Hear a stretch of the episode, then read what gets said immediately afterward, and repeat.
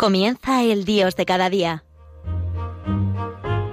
Desde la Diócesis de Alcalá, dirigido por el Padre Arturo Otero.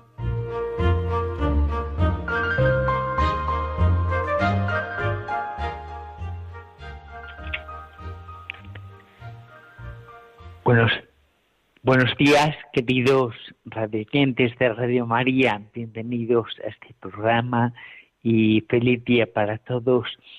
El Señor nos bendice cada día, nos renueva cada día, nos ofrece cada día una oportunidad para que crezcamos en la alegría y se afiance nuestra salvación. Vamos a hablar hoy un poquito del corazón de nuestra vida del corazón de nuestro corazón, el corazón de nuestros hogares, que es el corazón de Jesús. Recordamos cómo a finales del siglo XVII en Francia, en Parelemonial, el Señor se manifiesta a una joven religiosa de 26 años, Margarita María, mientras lo adoraba expuesto en la custodia en la iglesia de su monasterio. Y medio siglo más tarde el Señor se manifiesta también manifestando su corazón otro joven, 22 años, Bernardo Francisco de Hoyos, en España, en Valladolid. ¿Por qué el Señor manifiesta su corazón? ¿Para qué Jesucristo nos revela que tiene corazón? ¿Por qué desea esto el Señor? ¿Por qué lo ha hecho? Porque verdaderamente todo lo esencial para nuestra salvación, toda la revelación de Dios ha terminado con la muerte del último de los apóstoles del Señor, Jesucristo nos ha dicho todo. Él se ha hecho hombre, nos ha hablado con un lenguaje que nosotros podemos entender, se ha hecho hermano y amigo nuestro. Ahí tenemos el Evangelio, todos los escritos del Nuevo Testamento. Con eso basta. San Juan de la Cruz dice que Dios Padre ha dicho una palabra, una palabra que es su Hijo, Jesucristo, y después se ha quedado mudo porque ya no tiene nada más que decirnos. Después de la muerte, de la entrega de la vida del Señor y su muerte en cruz, nos manifiesta el amor loco de, Él, de ti Padre, por cada uno de nosotros, y con su resurrección nos manifiesta que sigue vivo y que sigue amándonos de todo corazón. Por tanto, eh, ya, no ya no haría falta nada más, ya no haría falta que nos revelara a Jesucristo nada más. Pero en el Evangelio el Señor dice que el Espíritu Santo nos irá guiando la verdad completa, nos irá haciendo profundizar en lo que el Señor nos ha dicho y ha hecho en su vida pública. Jesucristo, por tanto, tiene aún algo más que decirnos, no nada nuevo que no esté en el Evangelio, pero sí como que profundicemos más en lo que el Señor nos revela en el Evangelio. Y así Jesucristo, el mismo Señor, en el siglo XVII en Francia, en el siglo XVIII en España, manifiesta su corazón. ¿Qué quiere decir el corazón de Jesús? ¿Por qué el Señor nos ha revelado que tiene corazón? En primer lugar, el corazón. El corazón mismo es un símbolo, un símbolo no solo del amor, en todas las culturas prácticamente, cuando se pinta o se dibuja un corazón, eh, entendemos claramente que se refiere al amor, al amor de una persona. Pero en la Biblia el corazón es mucho más que el amor de la persona. El corazón es la persona misma, todo lo que esa persona es, todo lo que esa persona hace, todo lo que esa persona ama. Es decir, el corazón de Jesús es Jesucristo mismo que nos ama de todo corazón. ¿Qué nos dice el Señor aparte de esto al revelarnos su corazón a Margarita María, a Bernardo de Hoyos? Nos está diciendo en primer lugar que Él está vivo.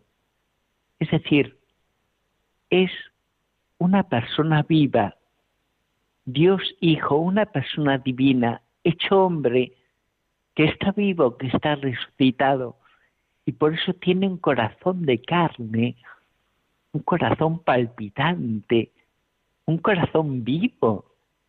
Si el Señor quisiera, nos podría hacer eh, escuchar los latidos de su corazón. Su corazón palpita porque Jesucristo ha resucitado. Al revelarnos su corazón, el Señor nos está diciendo en primer lugar que está vivo, realmente vivo. En segundo lugar, el Señor al revelarnos su corazón nos está diciendo que nos ama apasionadamente. Así se lo dijo Margarita María, mira este corazón que ama apasionadamente a los hombres, a toda la humanidad. El Papa Benedicto XVI eh, nos dirá, Dios ama con toda la pasión de un verdadero amor. Dios nos ama apasionadamente como un verdadero enamorado de nosotros. Pero más aún, el Señor no nos ama apasionadamente así a todos en conjunto, a toda la humanidad, sino que nos ama a todos porque nos ama apasionadamente a cada uno de nosotros. El Señor nos ama personalmente a cada uno. Esto está tan claro en el Evangelio. Una oveja que se ha perdido y el Señor deja las otras para ir a buscarla. Una mujer que pierde una monedita y hace todo lo posible, barre toda la casa para buscar solo esa monedita un hijo que se va y que el padre lo espera y le sale al encuentro. Y San Pablo, ¿qué dirá? Me amó y se entregó a la muerte por mí. Es decir, Jesucristo, el Señor se entregó a la muerte de cruz, entregó su vida personalmente por Pablo, por él. Y así también lo podemos decir cada uno de nosotros, me amó y se entregó a la muerte por mí tú, Señor, nos amas a todos porque nos amas personalmente a cada uno. Vamos a escuchar un momentito esta canción y luego continuamos.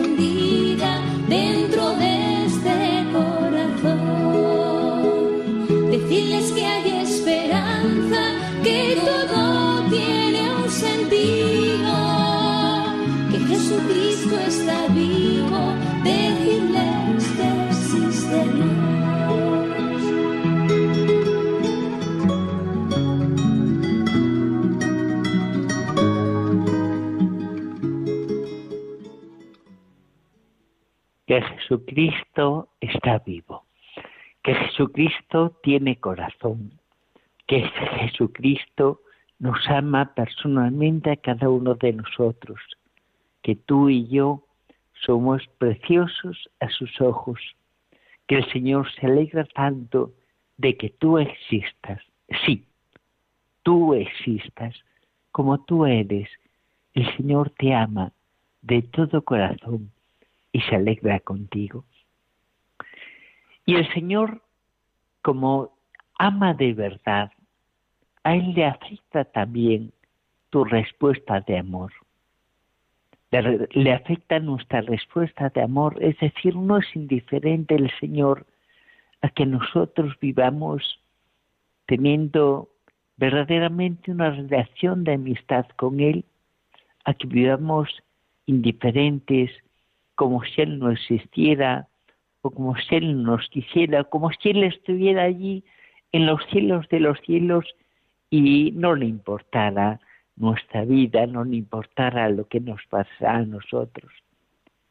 Eso, entre otras cosas, era la herejía jansenista que proliferaba en Francia y en gran parte de Europa en tiempos de Margarita María de Alacoque.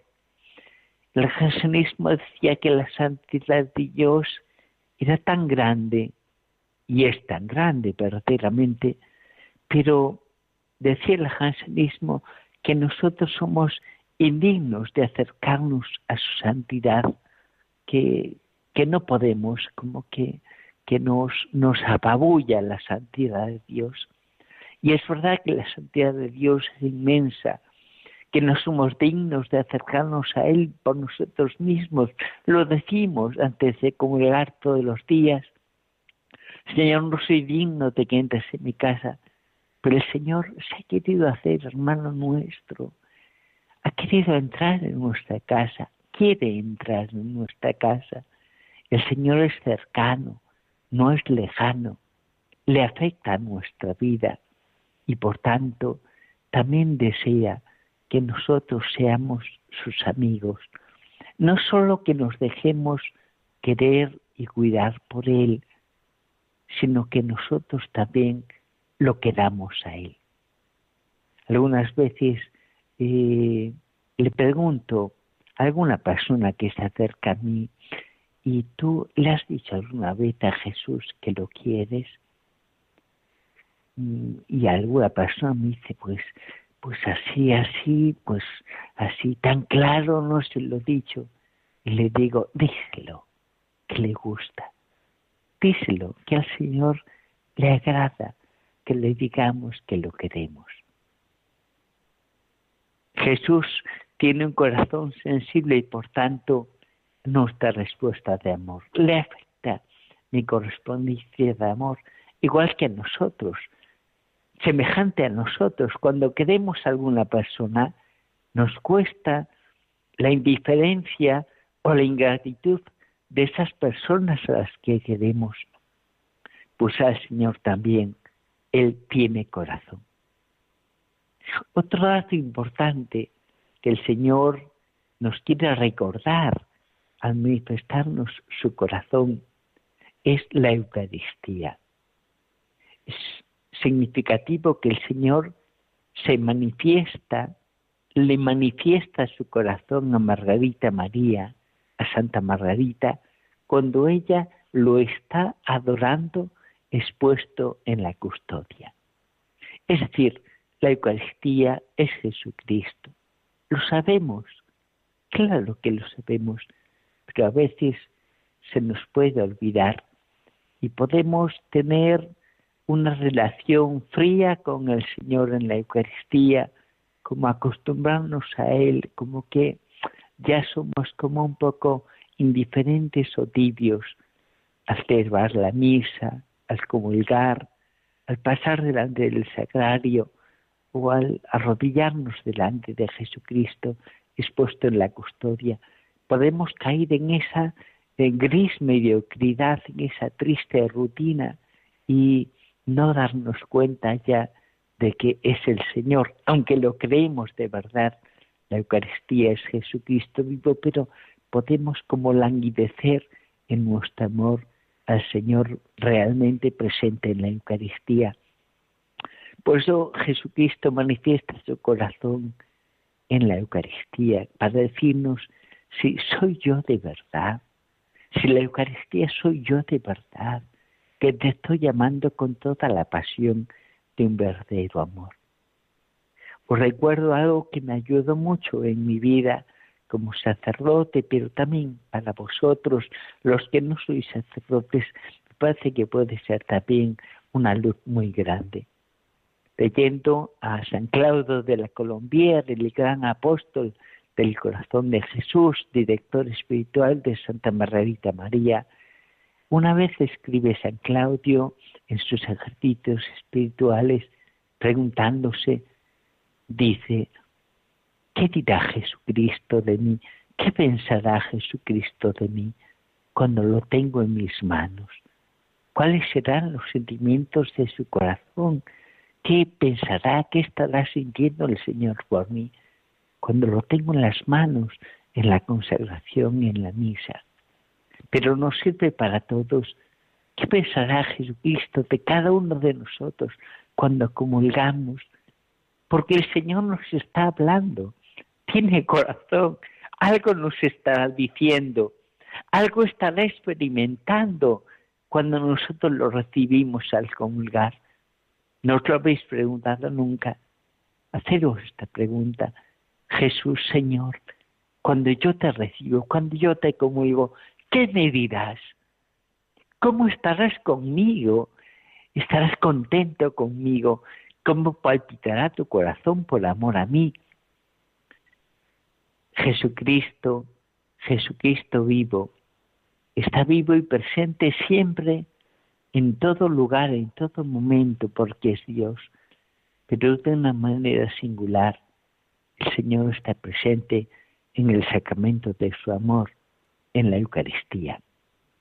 Y por último, el Señor al revelarnos su corazón nos pide también que colaboremos con Él en la redención del mundo, que colaboremos con Él primero dejándonos transformar por Él, que nuestro corazón sea su mismo corazón, que Él ame en nosotros, que Él viva en nosotros.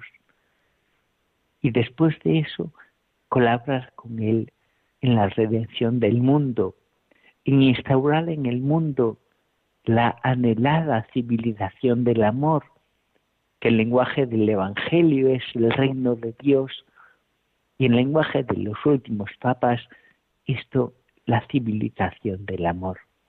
Es decir, que nos amemos sinceramente todos, que seamos buenos unos con otros, sin exceptuar nadie, que nos amemos con el mismo amor con que el Señor nos ama.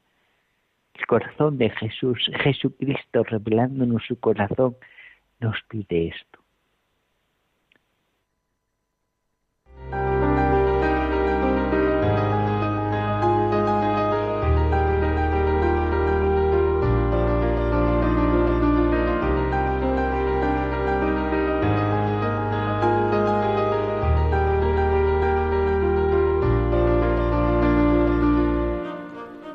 Han escuchado El Dios de cada día. Dirigido desde la Diócesis de Alcalá por el Padre Arturo Otero.